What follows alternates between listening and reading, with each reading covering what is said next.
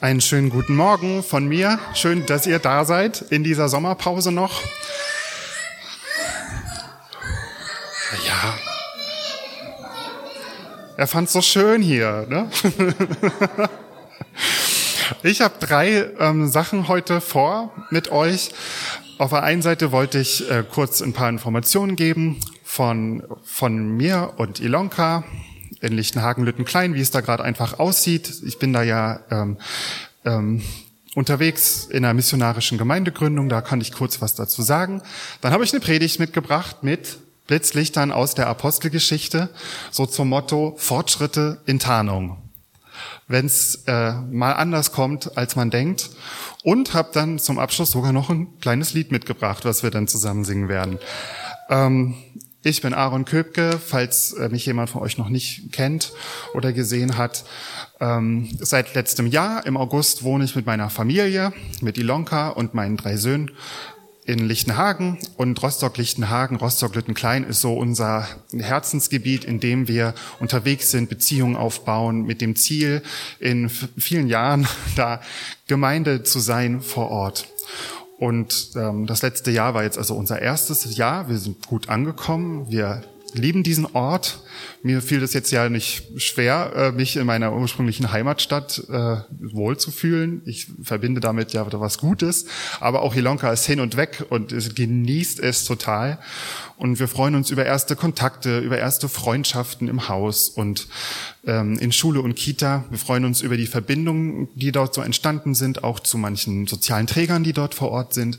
Das ist sehr spannend. Ich bin gespannt, was noch wird und äh, was wir auch an Projekten dann ausprobieren werden, vielleicht im Familien, äh, äh, Familienzentrum äh, in Lüttenklein oder im Stadtteilbüro in Lichtenhagen. Da hat ein neues Stadtteilbüro eröffnet, richtig cool. Können wir uns richtig drüber freuen, dass da ähm, Fördermittel dafür da sind für eine fähige, sehr engagierte junge Frau, die dort ganz viele Beziehungen knüpft in Rostock-Lichtenhagen und dort jetzt sogar eine eigene Begegnungsstätte aufgemacht hat. Und mal sehen, vielleicht können wir da auch mit mitmischen und mitmachen. Es ist aber auch ähm, alles so, ja, durchmischt und ich würde sagen durchwachsen. Ähm, wenn mich jemand fragt, ja, wie geht's euch, dann sage ich gerne so mittel, weil das die äh, ehrliche Antwort ist. Wir haben vieles, über das wir uns freuen können, aber ich bin schon mehrere Monate krankgeschrieben. Ich musste mich mit einer depressiven Störung auseinandersetzen. Völlig blödes Teammitglied für so eine Gemeindegründung, äh, habe ich mir jetzt nicht ausgesucht. Das ist auch nicht erst ähm, seit Rostock so. Das fing irgendwie schon vor drei Jahren ungefähr an in Neubrandenburg. Aber es wurde und wurde nicht besser und war sehr finster, sehr düster, sehr dunkel. Ähm, es gibt äh, auch ein, es gibt ein interessantes Buch, habe ich nicht gelesen, aber den Titel fand ich schon so krass. Äh, das heißt, Du darfst nicht alles glauben, was du denkst. das ist, äh, war nicht ein guter Spruch äh, für meine Situation, weil die Gedanken waren mitunter sehr düster. Also die Kinder sind äh, ja hinten, sehe ich gerade, es ist scheiße. so, das war ganz klar, ist, kann man nicht anders ausdrücken. Das Schöne ist aber, es geht langsam bergauf. Ich kriege Unterstützung. Ich habe mich ähm, eben um herzliche Hilfe bemüht. Ich bekomme ein Medikament zur Unterstützung, was ich sehr gut vertrage. Ist richtig gut und bin noch auf der Suche nach einer psychotherapeutischen Begleitung, gerade auch für den Wiedereinstieg in alles Berufliche, was jetzt so pausiert ist. Also Beziehungen gingen weiter, unser Leben ging weiter natürlich. Und dadurch waren wir ja nicht weg, wir sind ja immer da.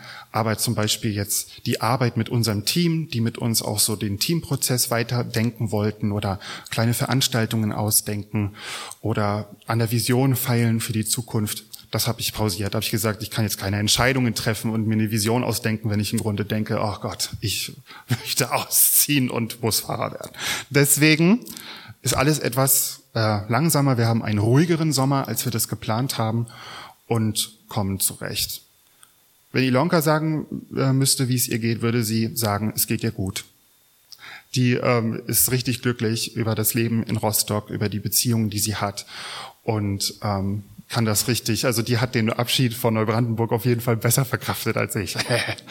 da können wir uns drüber freuen. Und den Jungs geht's auch gut. Wir haben jetzt bald zwei Schulkinder. Das ist krass. Nicht nur ein, sondern zwei Schulkinder und der äh, Jüngste wird äh, in die Kita eingewöhnt. Uh, eine, ein neues Leben beginnt. für die, aber auch für uns. Ja, ich habe was mitgebracht. Etwas aus der Apostelgeschichte.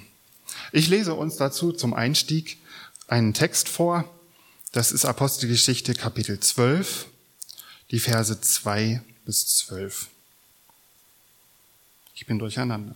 Das ist nicht meine Stelle. 13. Apostelgeschichte 13. Wir befinden uns auch jedenfalls auf der Reise mit Paulus, eine seiner großen Missionsreisen, in dem er das Mittelmeerraum bereist, den Mittelmeerraum bereist und dort immer nach Leuten sucht, mit denen er über den Glauben an Jesus sprechen kann. Die erste Adresse sind immer die Juden, weil die haben die gemeinsame kulturelle ähm, Basis, mit denen kann man am besten darüber sprechen, was passiert ist, weil alles, was passiert ist, geschieht ja auf der Grundlage der jüdischen Schriften und Prophezeiungen sind wahr geworden durch Jesus. Deswegen ist er auch immer auf der Suche nach diesen Ansprechpartnern und wenn er kann und wenn man ihn einlädt und wenn man es ihn erlaubt, redet er auch offen über Jesus in der Synagoge. Dann kommt er auch nach Zypern für viele ein beliebter Urlaubsort, für ihn ein Arbeitsort. Kann mir jemand helfen? Meine, ab, mit, da steht Zypern. Ja. Richtig. Okay. Dankeschön. Janina ist, äh, ist schon reingestiegen. Also, wie es dazu kam, dass Saulus und Barnabas gemeinsam als Missionare, als Apostel ausgesendet wurden. Als sie einmal für einige Zeit fasteten und sich ganz dem Gebet widmeten, sagte ihnen der Heilige Geist, gebt mir Barnabas und Saulus für die besondere Aufgabe frei, zu der ich sie berufen habe. Nach einer weiteren Zeit des Fastens und Betens legten sie den beiden die Hände auf und ließen sie ziehen. So wurden Barnabas und Saulus vom Heiligen Geist ausgesandt und auf den Weg geschickt. Sie gingen hinab nach Seleucea und reisten von dort mit dem Schiff zur Insel Zypern. Als sie in die Stadt namens Salamis kamen, verkündeten sie die Botschaft Gottes in den jüdischen Synagogen. Als Helfer hatten sie noch Johannes Markus bei sich. Dann durchzogen sie die ganze Insel und kamen nach Paphos. Dort trafen sie einen Juden namens Bar Jesus. Der war ein Magier und falscher Prophet. Er gehörte zum Gefolge des römischen Statthalters der Insel, Sergius Paulus, einem gebildeten Mann. Der Statthalter hatte Barnabas und Saulus rufen lassen und wollte die Botschaft Gottes hören. Aber Elimas, wie Bar Jesus sich auch nannte, das bedeutet Magier, trat ihnen entgegen und suchte mit allen Mitteln zu verhindern, dass der Statthalter der Botschaft glaubte. Saulus, mit seinem römischen Namen hieß er übrigens Paulus, sah den Magier scharf an Erfüllt vom Heiligen Geist sagte er zu ihm, Du Sohn des Teufels, du bist voll List und Tücke und kämpfst gegen all das Gute. Willst du nicht endlich aufhören, die klaren Absichten Gottes zu durchkreuzen? Der Herr wird dich dafür bestrafen. Du sollst blind sein und für einige Zeit das Sonnenlicht nicht mehr sehen.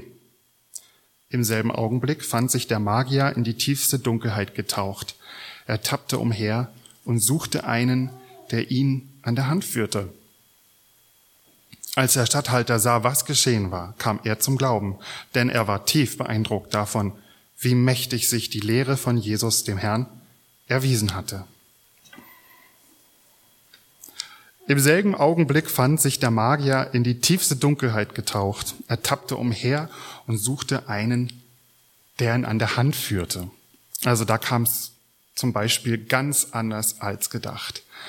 Das Team ist unterwegs, möchte was Schönes machen und sie fühlen sich vielleicht selber auch immer wieder, und da könnte ich das total verstehen, selber als diejenigen, die so ein bisschen im Dunkeln tappen, in einem neuen Land oder in einer neuen Kultur zurechtkommen und dann erstmal die ersten Kontakte suchen. Man weiß nicht so richtig, was kommt an, was wird überhaupt verstanden und freut sich natürlich über die offenen Türen. Und äh, vielleicht geht es euch auch so, mir geht es auf jeden Fall so, dass ich manchmal auch überfordert bin ähm, mit der Vielzahl an Menschen, die um mich herum leben, auch diese Verschiedenartigkeit der Menschen, die um mich herum leben und habe manchmal das Gefühl, im Dunkeln, zu tappen, wenn ich mir vorstellen muss, wie kriege ich die jetzt ähm, für die Botschaft von Jesus äh, erreicht und er, er, erwärmt. Wie kann ich das Herz erwärmen dafür, dass da die Türen aufgehen und ich dazu was sagen kann? Diese Geschichte nun ähm, zeigt uns aber, wer eigentlich im Dunkeln tappt und könnte für uns ein Hinweis darauf sein, wie wir die ganze Geschichte zu sehen haben und vielleicht uns helfen, unser Gefühl vom im Dunkeln tappen vielleicht ein bisschen zu korrigieren. Die Apostelgeschichte ist allgemein zu empfehlen. Es liest sich wie so ein Abenteuer, eine Abenteurerserie von Leuten, die einfach unterwegs sind und ein Abenteuer nach dem nächsten ähm, durchlaufen müssen. Die Figuren sind zum Mitfühlen. Und ähm, es passiert ja richtig was. Also im rasanten Tempo kommen dort Menschen zum Glauben. Es ist für, äh, wie als wenn alles vorbereitet ist, als wenn die Leute, die da im Mittelmeerraum leben, äh, nur darauf gewartet haben, dass ihnen jemand was von Jesus erzählt und zack geht es los. Und die Botschaft von Jesus, der auf die Welt kommt, die Menschen mit Gott versöhnt, ihnen ein neues Leben schenkt das breitet sich einfach mit rasantem Tempo aus. Und deswegen ähm, ist es sowieso ein tolles Buch. Aber was mich auch sehr freut, ist, dass eben so vieles auch überhaupt gar nicht glatt läuft und die Geschichten mit ihren Ecken und Kanten dort auch drin zu finden sind. Und ich denke, uns sind diese verrückten Geschichten dort überliefert, weil sie selber Überraschungen waren für die Leute, an die sie sich lange erinnert haben, an alles, was sie getan haben. Wir sehen ja immer in dieser Apostelgeschichte immer nur so die kleinen Sachen von ihren Gesprächen auf der Reise, von den vielen einzelnen normalen Begegnungen lesen wir ja nicht so irre viel. Aber wir lesen auf jeden Fall von so Besonderheiten auch immer wieder, die ganz prägend für die Leute gewesen sein müssen. Und das ist nicht die einzige Geschichte. Ich habe ja gesagt, ich möchte drei Blitzlichter bringen. Und da gehen wir dann ein bisschen durch. Die Geschichte ist ja eingebettet in lauter solche Geschichten, wo man sich am, wo man denkt, oh, das wird richtig gut, wie spannend, jetzt geht's los, aber doch immer auch kurz einen Schreck kriegt, wenn man sich in die Leute hineinversetzt.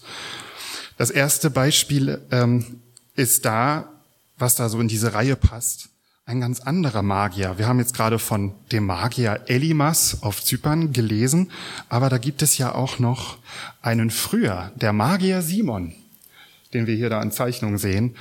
Da war der Philippus unterwegs. Paulus ist noch gar nicht zum Glauben gekommen. Da war es ein anderer, der unterwegs war in, äh, im Umland von Israel. Er war da jetzt nicht so ganz freiwillig, er musste nämlich fliehen. Da hat nämlich in Jerusalem die Verfolgung angefangen und er war unterwegs und hat mit den Leuten gesprochen. Und viele von den Leuten dort in Samarien, in dieser, in dieser Region, waren eh immer verschrien, weil aus der jüdischen traditionellen Sicht heraus waren das so Leute, die sich ihren Glauben eh so ein bisschen so kulturell zusammengestückelt haben aus dem, was sie da früher hatten, von dem, was sie dann da an jüdischen äh, Sachen gefunden haben und dann so, also nicht so richtig.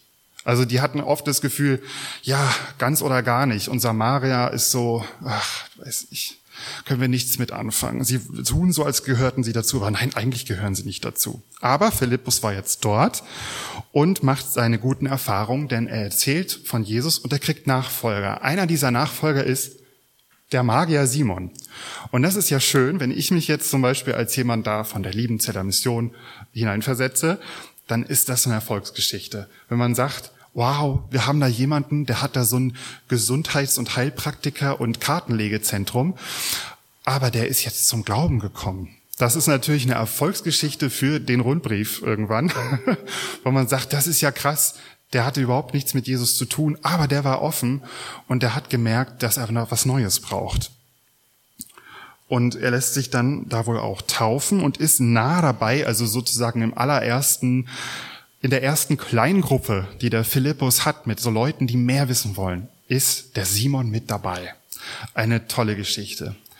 Dann kommen irgendwann so alte, gestandene Gestalten aus der ersten Urgemeinde aus Jerusalem und Petrus und Johannes und kommen zu Besuch und beten für die neuen Gläubigen. So heißen sie willkommen in der Gemeinschaft dieser Christen und beten und dann passiert das Wunder wie zu Pfingsten. Der Heilige Geist kommt auf die herab, sichtbar. Und Simon ist hin und weg. Ich weiß nicht, ob er selber auch diese Erfahrung hatte oder nicht, aber er hat es jedenfalls gesehen, was passiert. Und er war total begeistert, er hat gesagt, das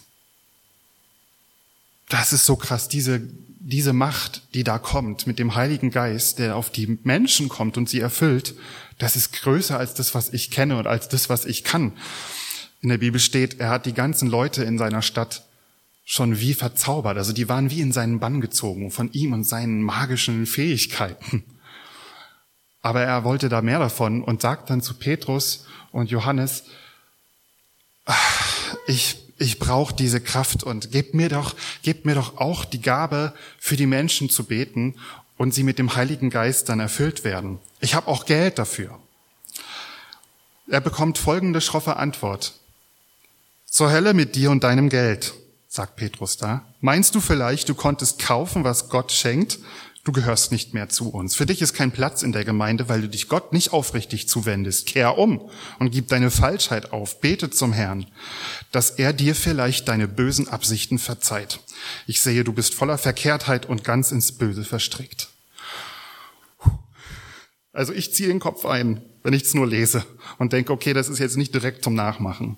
Es gibt Geistesgaben, Worte der Wahrheit oder Worte der Erkenntnis, wo in einem Moment auf einmal alles klar ist und es raus muss. Das scheint so ein Moment von Petrus zu sein.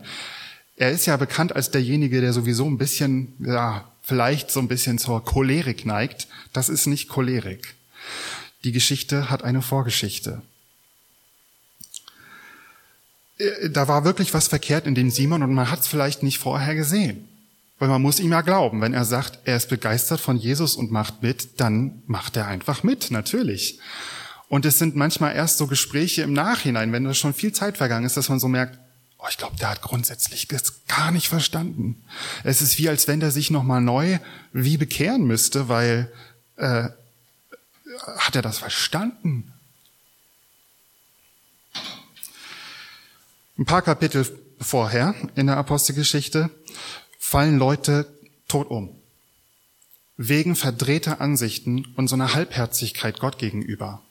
Wegen einem zur Show gemachten Glauben.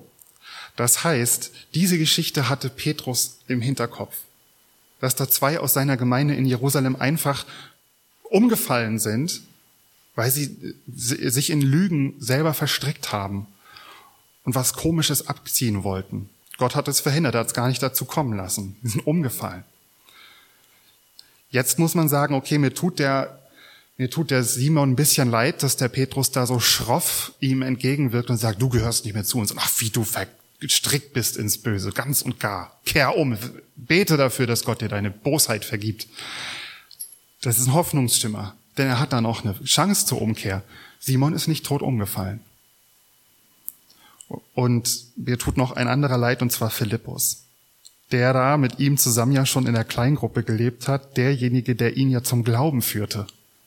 Wie fühlt sich das für Philippus an, wenn jetzt die ähm, ehrwürdigen Jünger der ersten Stunde kommen und dann passiert sowas? Man merkt so, oh, ja, der gehört zu mir. Ein Schock. Aber irgendwas hat der Simon verstanden in dem Moment denn er sagt, betet ihr für mich, dass mich die Strafe Gottes nicht trifft. In diesen Worten schwingt ja was sehr Tiefes mit. Äh, eine neue Erkenntnis, eine tiefere Erkenntnis. Gott ist der Herr und er kann bestrafen. Und dass der Magier das jetzt schnell verstand, wird Philippus auch ein gewisser Trost gewesen sein. Also da geht es weiter, da gibt es Fortschritte, aber auf den ersten Blick sieht es erstmal nach äh, Missverständnissen und großen, großen Defiziten aus. Das zweite Beispiel in Zypern. Der Zauberer Elimas. Ja, also der nennt sich dann auch noch Elimas. Also das ist ein Zauberer, der sich Zauberer nennt, weil Elimas heißt ja Magier, Zauberer. Das heißt, er ist sehr überzeugt von sich. und er ist jetzt nicht derjenige, der zum Glauben kommt, sondern ein anderer ist offen. Der Statthalter, der gebildete Mann, der hat seine Fragen. Und wie cool ist das, wenn da jemand die Tür aufmacht? Weil ich kenne das so, dass ähm, Leute ähm, eher so gar keine Idee haben von was Gott sein könnte oder was der Himmel ist, was Glaube ist, dass sie noch nicht mal eigene Fragen mitbringen. Also es gibt noch nicht mal Wörter für eine Frage über Gott. So ähm, erlebe ich es eigentlich öfters. Und dieser ähm, Mann aber da auf Zypern, der hat wohl schon eine Vorgeschichte gehabt und hat sich schon viele Gedanken gemacht und kommt jetzt mit seinen Fragen. Herrliche Situation, wunderbar. Das Einsatzteam von Barnabas und Paulus hier wird eingeladen und eine Gesprächsrunde zu haben. Das ist was Tolles. Das ist richtig, richtig gut. Die sind immer unterwegs in den Synagogen und müssen immer hoffen, dass sie nicht gleich wieder rausgeschmissen werden. Und jetzt sagt der Bürgermeister äh, der Insel, jetzt kommt zu mir, ich muss mit euch reden, mich interessiert das sehr, was ihr zu erzählen habt. Wow. Da kriegen sie eine Plattform.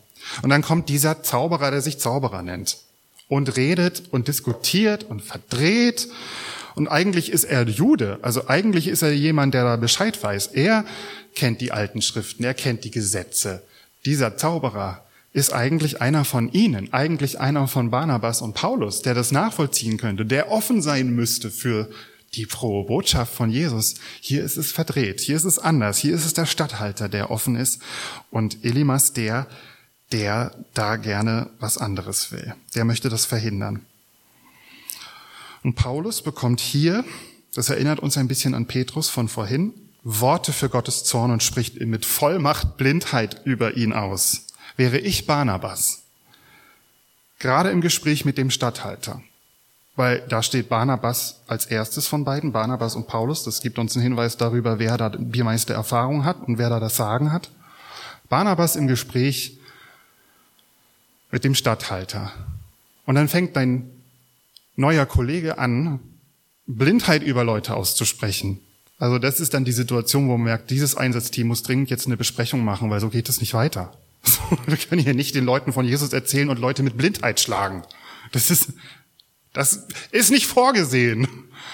Jesus macht Leute, die blind waren, wieder sehend, nicht andersrum.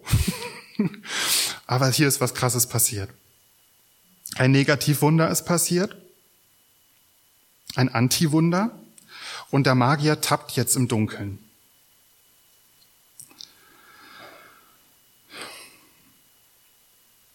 Wir sind zu Recht erschrocken, wenn wir das lesen und denken, oh, das ist, glaube ich, nicht zum Nachmachen.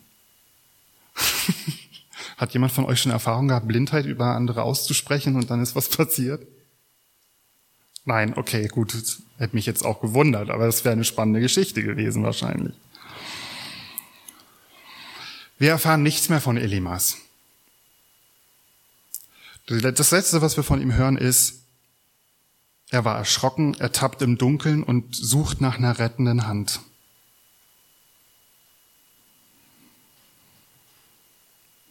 Vielleicht dachten Barnabas und Paulus, oh, das ist so verworren. Wir tappen hier wie im Dunkeln. Wir versuchen dem Stadthalter was zu erklären. Der kommt aber aus einer anderen Kultur. Das ist ein bisschen anders. Dann kommt der, der uns eigentlich verstehen müsste und sabotiert unsere Aktion. Jetzt tauschen sich die Rollen. Jetzt ist auf einmal der Zauberer derjenige, der im Dunkeln tappt.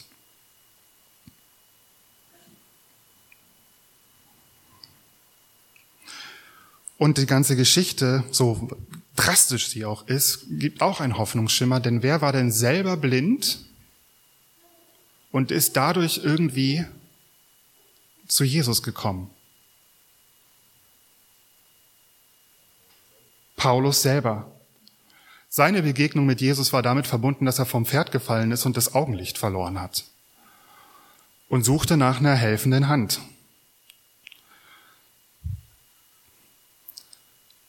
Deswegen lassen wir es mal so stehen und ähm, trauen dem Paulus zu, dass das in der Situation geistgeleitet war vom Heiligen Geist und dass da Hoffnung für den Elimas ist. Der Statthalter war begeistert. Vielleicht hatte er den Zauberer eh nicht gemocht, aber das ist ja schön. Also es gibt Hoffnung für den einen, aber auch Hoffnung für den anderen. Nächstes Blitzlicht. Jetzt wird's gruselig. Mhm. Apostelgeschichte 19. Das nächste ist jetzt für so sozial tickende Christen noch ein bisschen verstörender. Da geht es wieder um Paulus. Diesmal ist er unterwegs in Ephesus, also hat sich weiter vorgearbeitet in das äh, römisch-griechisch äh, geprägte Land und sucht natürlich dort auch wieder die jüdische Gemeinde. Und ausgehend von dieser jüdischen Gemeinde und den Leuten, die dort dann die Erkenntnis haben und Jesus erleben und sagen, ja, das ist es, da wollen wir jetzt hin, erreichen sie auch die anderen.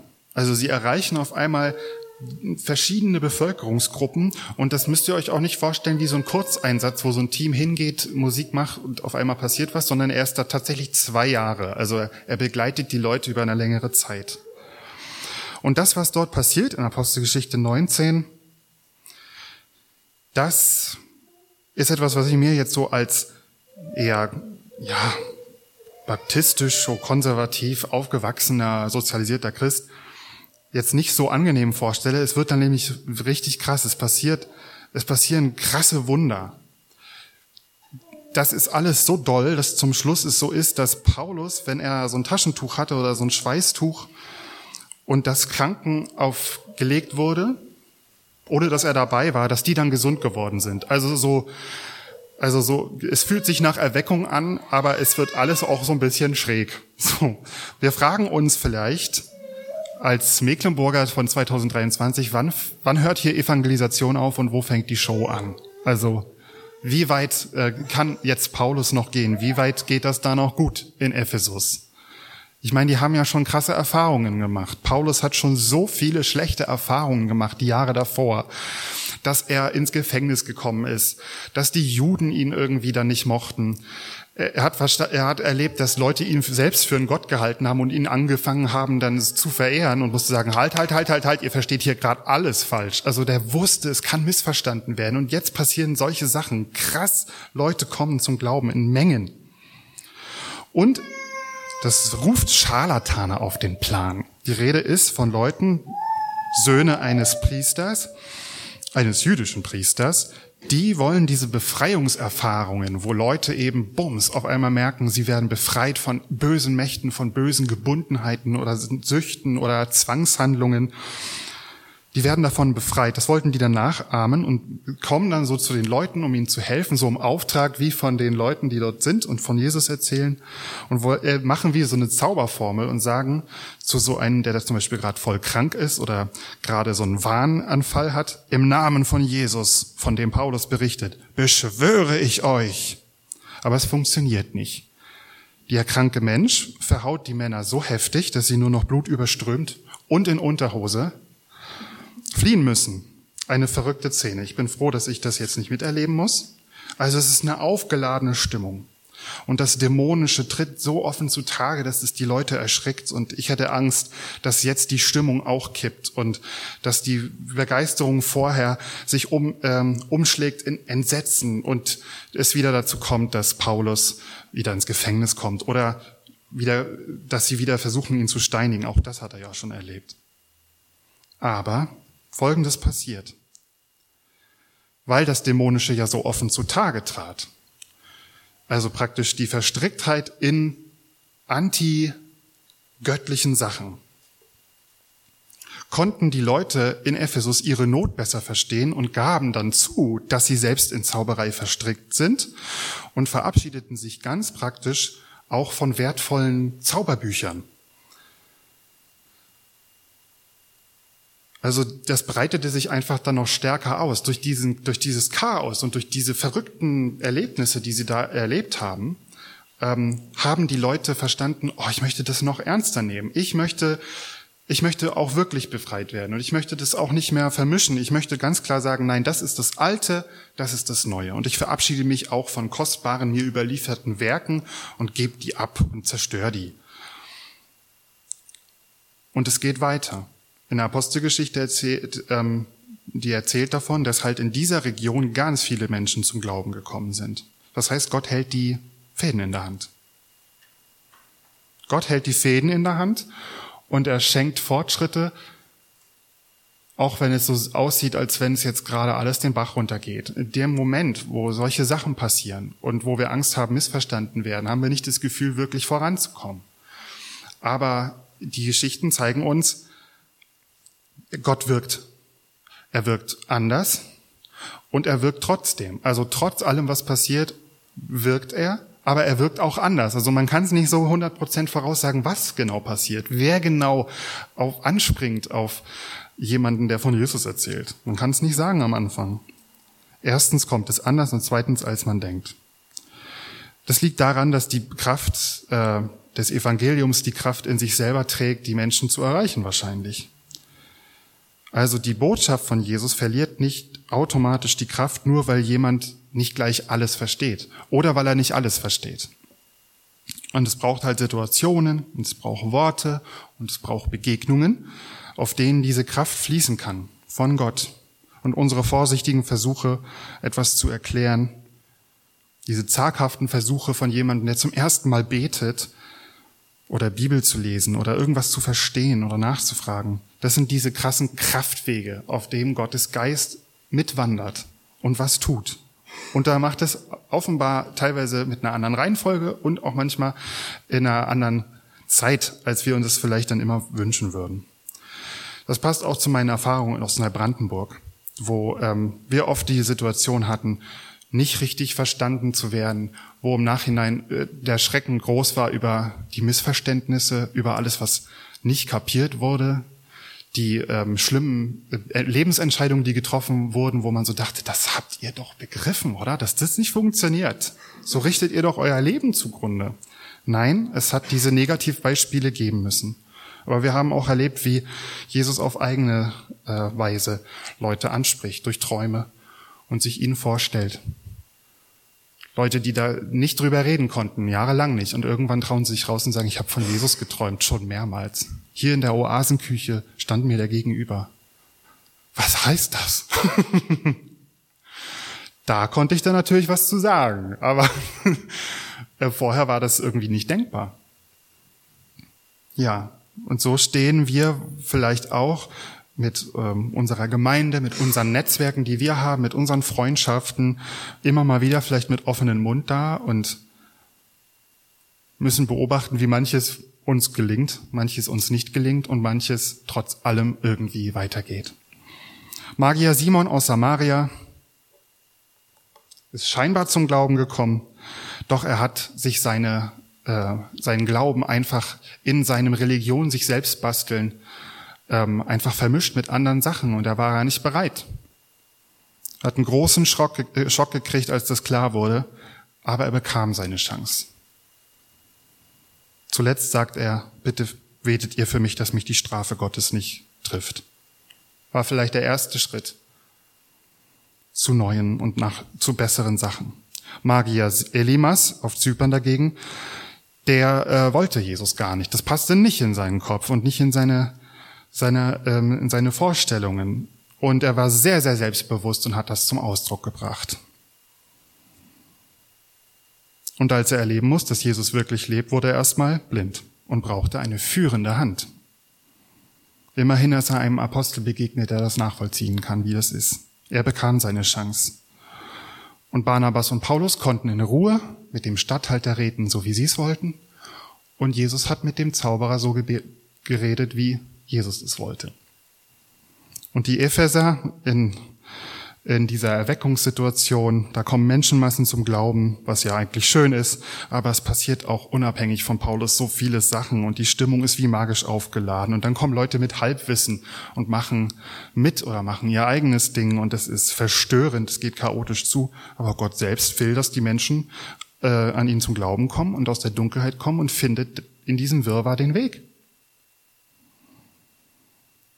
Das heißt, diese Geschichten in der Apostelgeschichte sind nicht unbedingt so zu verstehen von, wir lesen von Menschen, die es echt drauf haben. Ja, die haben ihre krassen Begabungen, aber so wie es gelaufen ist, das, da gibt es keine Vorbereitung dafür. Jetzt ist halt die Frage, wo stehst du? Ich duze jetzt euch. Auf welcher Seite stehst du? Gehörst du denn zu Jesus? Oder gehst du mit Jesus eher so eine neue spirituelle Praktik ein, so wie man das heutzutage halt auch macht? Wenn du dein ganzes Leben nicht Gott untergeordnet hast, dann such dir mal eine Person, die da Erfahrung hat mit Jesus, mit der du drüber reden kannst. Und bete, bitte Gott um Vergebung. Und lade Jesus in dein Herz ein. Und Gott wird dir die Chance geben, Neues zu erfahren und weiterzugehen im Glauben. Oder du glaubst an Gott. Und Jesus spielt schon die größte Rolle in deinem Leben. Und alles, was du entscheidest, alles, was du durchdenkst, muss irgendwie immer zu Jesus passen dann wird Gott dich gebrauchen. Und es werden einzelne Worte sein, es werden Beziehungen sein oder einfach überraschende Begegnungen, wo du lernst, wo, wo du neue Seiten an dir auch erfährst und merkst, ach, das äh, habe ich jetzt mal ausprobiert, aber das war ja ganz gut. Oder auch, naja, das hat jetzt nicht so verstanden. Beim nächsten Mal probiere ich was anderes. Und bist ängstlich dabei. Da habe ich großes Verständnis. Ich bin selber ängstlich. Und ähm, kann mir das manchmal nicht so gut vorstellen, wie ich da den nächsten Schritt immer mache. Aber Gott bewirkt den Glauben, Gott selber. Wir lassen uns nutzen und müssen wahrscheinlich hier und da mal eine Initiative zeigen, aber der eigentliche Initiator ist Jesus. Gott bewirkt den Glauben. Mit selbstgerechten Zauberern weiß er umzugehen. Und sie bekommen plötzlich Angst vor Gottes Zorn, obwohl das eigentlich niemals auf ihrer Karte war von ich habe Angst vor irgendeiner Macht. Militante Atheisten suchen dann nach einer führen Hand. Und eine Bevölkerung, die eigentlich nicht die Voraussetzung dafür hat, die Botschaft kognitiv zu begreifen, kommt massenhaft zum Glauben und macht wirklich ganze Sache mit Jesus. In unserem Land verändert sich was, einfach durch den demografischen Wandel. Eigentlich sind wir ein Land, was atheistisch geprägt ist. Ähm, das hat so seine Hintergründe durch die Geschichte mit DDR-Zeit, mit NS-Zeit, mit auch der Abkehr von komischen Traditionen, die irgendwie nicht mehr so passen von früher. Und noch dazu ist Mecklenburg-Vorpommern jetzt sowieso noch nie so ein mega erwecktes Land gewesen, muss man auch sagen. Das Atheismus und starke ablehnende Haltung gegenüber allem, was irgendwie übernatürlich ist, das ist das, wo wir herkommen. Aber das, wie es jetzt weitergeht, ist so ein unbefangener, eine unbefangene Areligiosität, würde ich das beschreiben. Also man probiert eher mal was Sachen aus, man schnappt hier was auf, man hört da was und man ist weniger bereit zu sagen, nein, das gibt es alles nicht, sondern eher so, ja, kann sein. Und man probiert vielleicht mal was aus. Und diese Geschichten, diese krassen Geschichten, wo wir merken, okay, da hat, da gibt es anderen Glauben, da gibt es Zauberei, Aberglauben und magische Praktiken, ja, das gibt es ja heute auch. Und wir tun uns ja keinen Gefallen, wenn wir die Leute irgendwo verurteilen und sagen, das ist alles falsch, das ist alles falsch, hör auf, hör auf, hör auf. Natürlich, da kommt das irgendwann, bekommt das seinen Platz, aber diese Geschichten sprechen ja für sich. Und wenn wir diese Geschichten erzählen, und so haben wir es in der Oase auch gemacht, die Leute waren ja frisch im Glauben, wir haben ihnen solche Geschichten zugemutet. Einen Sonntag nach dem anderen. Haben gesagt, guckt euch das an. Und ich kann manche Situationen und Erlebnisse nicht nachvollziehen. Aber die Bibel hat sehr viele Situationen und Erlebnisse zu bieten. Und wenn wir uns trauen, sie zu erzählen, werden Menschen aus ganz anderen Richtungen und mit ganz anderen Prägungen und Lebensgeschichten Erkenntnisse haben, die ganz wichtig und unverzichtbar sind. Wir sind jetzt in einer anderen Welt als damals, das ist klar. Wir tun uns immer den Gefallen, wenn wir uns Mühe geben, das nicht alles so zu nehmen und irgendwie reinzupressen in unser Leben. Aber sowas wie damals gibt es irgendwie auch noch heute. Deswegen ist es gut, diese Geschichten zu haben. Angst sollten wir nicht haben, das denke ich schon, aber ein Bewusstsein dafür, für große Missverständnisse oder für Sachen, die ähm, schwer sind, ein Bewusstsein oder Achtsamkeit ist in Ordnung. So hilft uns das auch, wenn wir das als Christen lesen und merken, ah ja, da gab es neue Erkenntnisse. Und Gott wirkt und wirkt anders und wirkt trotzdem. Fortschritte in Tarnung. Ich bin gespannt, wo es uns hinbringt und wie wir als Gemeinde hier oder wie wir als Gemeindegründung dann in Lichtenhagen, Lüttenklein in ein paar Jahren dastehen und welche Geschichten wir uns dann zu erzählen haben. Von unseren, von unseren Irrwegen vielleicht auch und Schwierigkeiten.